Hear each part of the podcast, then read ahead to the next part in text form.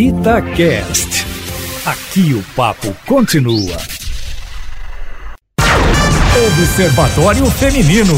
Olá, muito bom dia. Eu sou Mônica Miranda e já estamos com o Observatório Feminino deste domingo 10 de janeiro de 2021 com os jornalistas Alessandra Mendes. Bom dia, Alessandra. Oi, gente. Bom dia, Mônica. Bom dia para todo mundo que está ouvindo a gente nesse 2021, que ainda é diferente falar, né? Estamos aí no inicinho, mas caminhando. Ainda na continuidade do ano que não acabou, né? E Fernanda Rodrigues, bom dia, Fernanda. Bom dia, bom dia para todo mundo que sobreviveu a 2020 e tá na escuta. E nós estamos recebendo hoje a Raquel Dornelas, que é analista do Sebrae Minas. Raquel, bom dia, obrigada pela sua presença aqui no Observatório Feminino. Bom dia, Mônica. Bom dia, Fernanda. Bom dia, Alessandra. E para todos e todas que nos ouvem neste início de ano, pós esse, essa loucura de 2020. Somos sobreviventes. Nossa, e como? Aprendemos a sobreviver, né? Pelo menos isso. Então, metade dos brasileiros que está tentando criar um negócio ou já eles são proprietários e administram um empreendimento com até três anos e meio de mercado mulheres. É o que mostra o relatório executivo global realizado no Brasil pelo Sebrae. O estudo divulgado este ano registrou um aumento no percentual de mulheres empreendedoras em estágio inicial. É nós, né, Raquel? Tamo que tamo. Isso aí. Na ponta de tudo. Cada vez mais fortes. Tem algum segmento, Raquel, que a gente está despontando mais?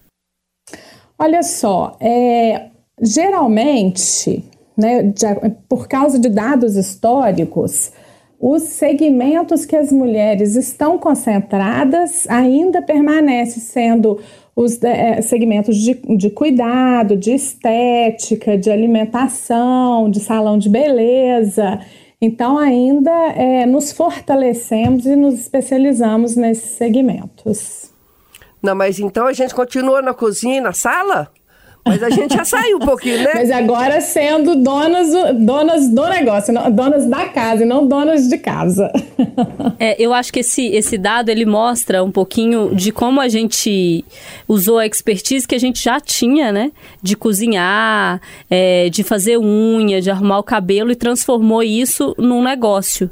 E como isso dá certo, né? É, não dizer que não é, não é uma área de homens, aliás, inclusive, na cozinha. É, é, as barreiras ainda precisam ser quebradas, porque quando a gente fala de grandes chefes, os nomes que vêm na lista é, é, são de homens, né? A maior parte da lista é formada por homens, daqueles grandes chefes e não as mulheres, sendo que nós temos há mais tempo essa expertise, porque estamos ali, às vezes, inclusive contra a vontade, né? A mulher tem que cozinhar, tem que fazer isso.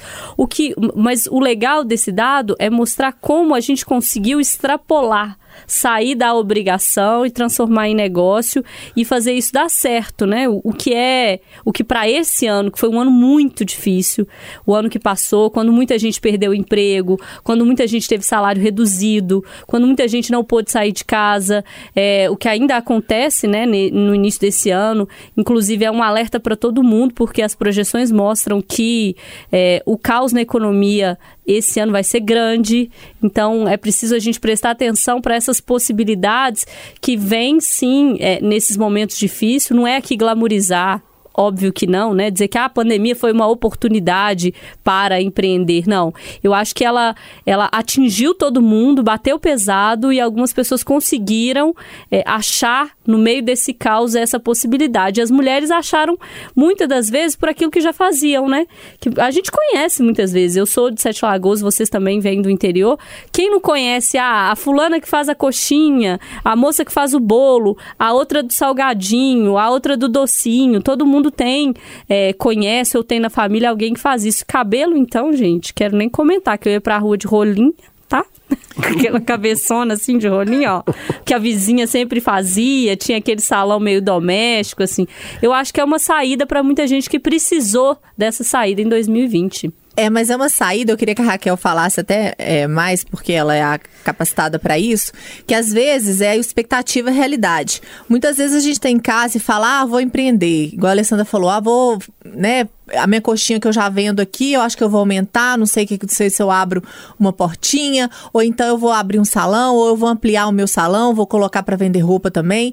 Mas isso tudo, muitas vezes, é, vem a frustração, por falta de preparo mesmo. Eu acho que aí é que entra a necessidade de se, de se preparar, de estudar, de ver as possibilidades, porque ainda é pouca gente que faz isso. Às vezes a pessoa vai no supetão ali e não dá tão certo. Claro que pode dar, mas é melhor garantir se preparando, não é isso, Raquel?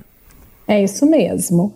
Assim, é, o Brasil ainda tem uma característica de, apesar de sermos, né, nós brasileiros e brasileiras sermos muito empreendedores, a gente ainda empreende por necessidade. Né?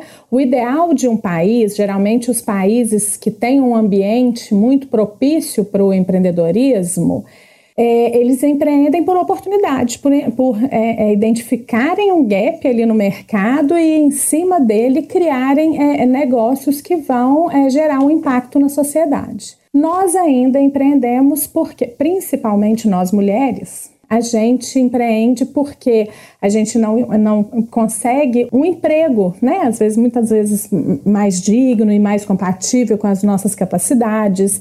A gente não consegue se satisfazer no mercado de trabalho, a gente não consegue uma visibilidade.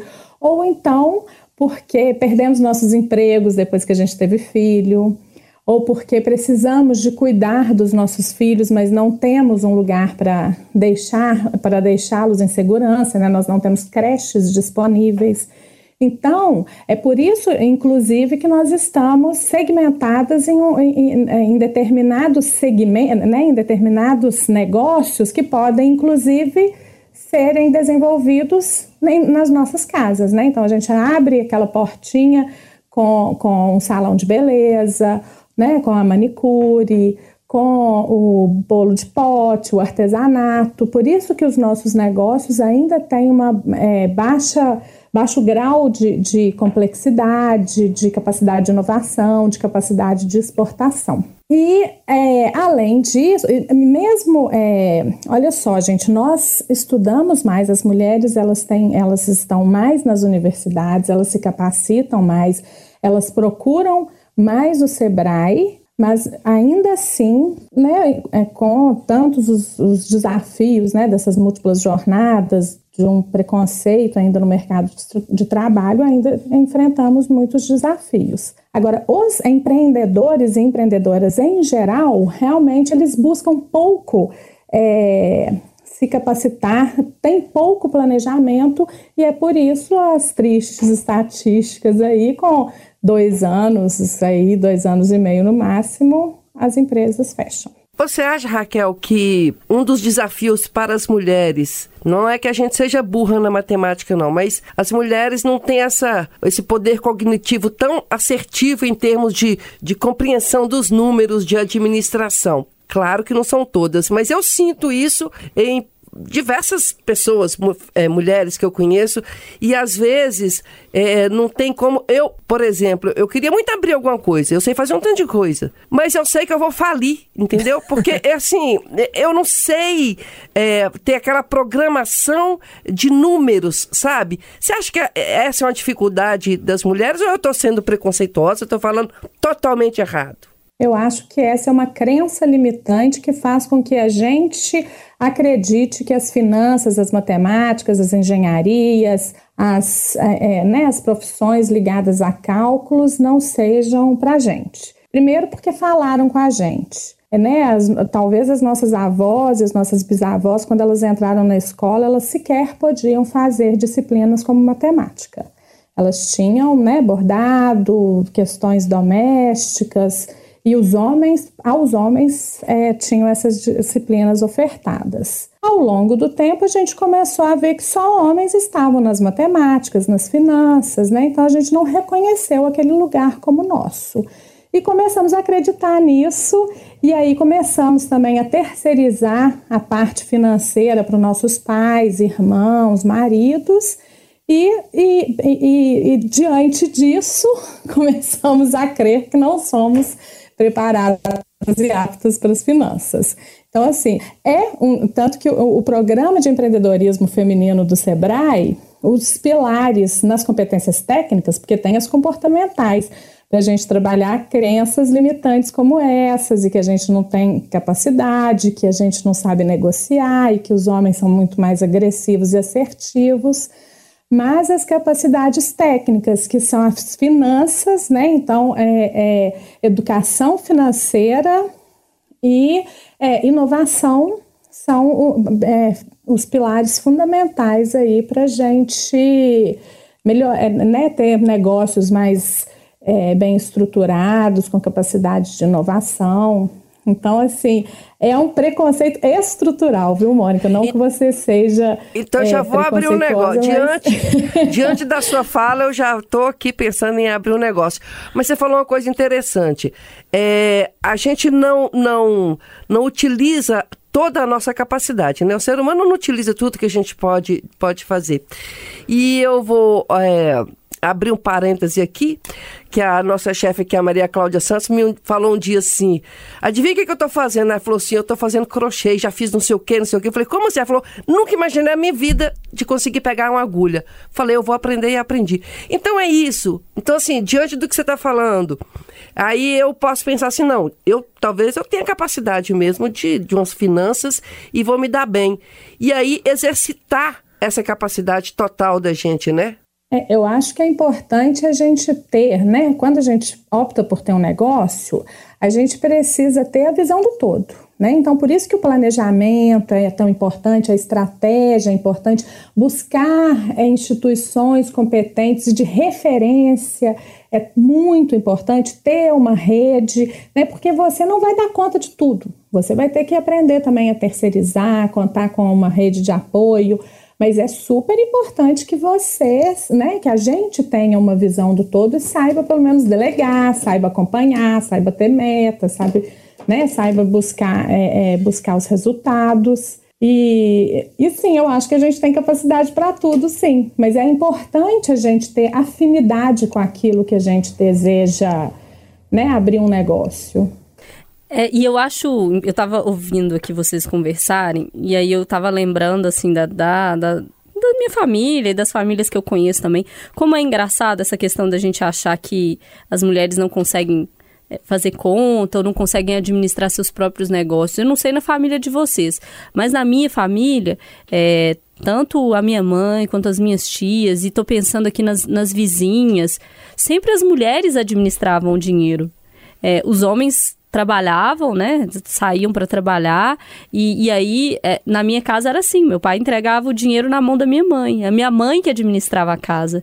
Geralmente, é, nessas famílias de antigamente, as mulheres criavam os filhos, né? Não, não saíam para trabalhar. Felizmente, essa, essa regra foi quebrada. Mas elas ficavam em casa e elas administravam lá. Elas sabiam o dinheiro que ia para pagar a conta, elas sabiam o, o dinheiro que ia para é, comprar comida material escolar, enfim, eu não sei a experiência de vocês, mas na minha, na, na minha família, sempre, é, eu pegando as minhas memórias, eu sempre me lembro muito disso, assim, da minha mãe administrando o lar, da minha tia também administrando o lar. E aí, essa história de que, ah, às vezes a mulher não tem essa afinidade, na verdade, sempre teve também, né? Ela nunca teve a oportunidade de sair do lar para ter o seu próprio negócio, porque a, a regra social não era essa, né? A regra social era de que a mulher ficava em casa cuidando dos filhos e cuidando da casa, nunca era só dos filhos. E o cuidar da casa também exigia toda essa questão da economia doméstica, que é compra, pagar a conta, é, ver o que precisa, o que não precisa. Então, isso também passava pelo papel da mulher, que fazia ali a contabilidade doméstica.